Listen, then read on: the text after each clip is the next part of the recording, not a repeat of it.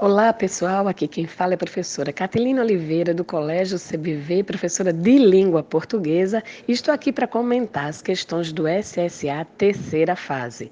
Bom, a primeira questão da prova de língua portuguesa pergunta exatamente qual o propósito fundamental das autoras ao escreverem o texto Com Você Ando Melhor.